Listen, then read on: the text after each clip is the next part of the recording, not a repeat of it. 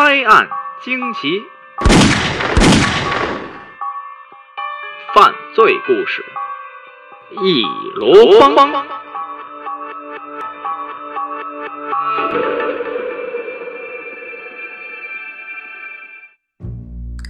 列位看官，这里是果壳 FM，每周三为你讲述犯罪故事的拍案惊奇，我是苏通。要说这一提起连环杀手来，不仅我们这些寻常百姓是闻之色变，对于警方来说，想要将他们绳之以法也是困难重重。不仅案件侦破上需要高超的刑侦能力。在证据搜集和诉讼定罪方面，也不是小事儿一桩。就在不久之前的二月二十二号这一天，一名男子漫无目的地走在凌晨三点钟的拉斯维加斯一处偏僻的街头，当时正是夜色浓浓，四下无人。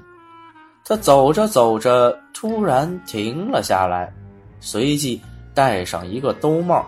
用帽檐遮住了脸，然后从兜里摸出一把足有四磅重的锤子，走向了旁边的花坛。而在花坛旁边，一个流浪汉裹着毯子睡得正香，并没有意识到危险已经在向他靠近。戴兜帽的男子悄悄地走进了流浪汉的身边，举起锤子。猛地砸下去，啪啪啪！锤子砸下去之后，传来了几声闷响，而熟睡的流浪汉却纹丝儿未动。举着锤子的男子似乎有些惊讶，但还没等他回过神来，唰唰唰，好几道亮光已经从各个方向照在了他身上，四面顿时是喊声一片：“不许动！”警察放下武器，再看这位锤子男想跑可是没门了不由分说是妈肩头拢二背，就地收押。警方查明，他名叫肖恩·辛德勒，现年三十岁。可这到底又是怎么一回事呢？相信列位看官已经猜出个八九分了。那条毯子下包裹着的，并非什么流浪汉。而是一个服装店常用的人体模型。为什么警察要在那儿放一模型呢？这就要从更早之前说起。一月四日这一天，一名四十六岁的流浪汉被人发现死在拉斯维加斯的街头，是在睡梦中被人一锤毙命。Oh no！二月三日，又有一名流浪汉死在了自己的毯子中，凶器。同样是一把锤子。接连两起杀人案，死者都是流浪汉，而凶器又如出一辙。拉斯维加斯的警方心知不妙，估摸着是碰上专门挑流浪汉下手的连环杀手了。可除了这两处相同点之外，其他有价值的证据什么也没找到，这该如何是好呢？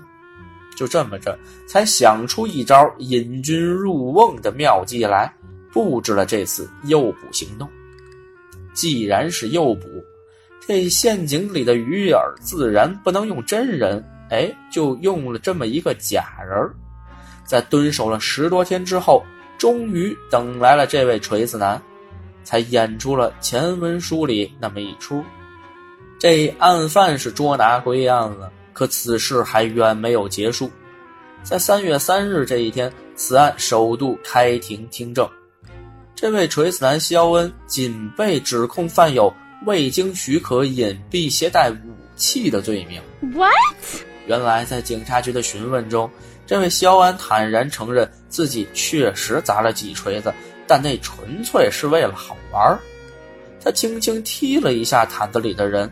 已经发现那不过是个假人而已，并没有任何伤害、谋杀的动机。你咋不上天了？警方自然不会相信这样的说法。可虽说警方觉得自己设下的圈套甚是高明，肖恩在砸下锤子之前根本不可能发现毯子里底下是真人还是假人。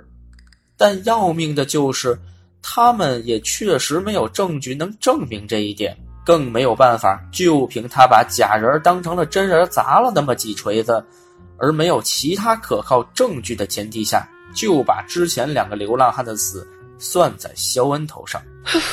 无奈之下，只能想出这么一个携带武器的罪名。可要说锤子这玩意儿，还真不好认定它是不是武器。您说大马路上那么多建筑工人、汽修师傅什么的，下班时口袋里不都得揣着锤子扳手啊？你也不能通通当成携带武器给抓起来，不是吗？目前呢，本案仍在庭审之中，到底能不能将这位锤子男送进监狱，恐怕是难上加难了。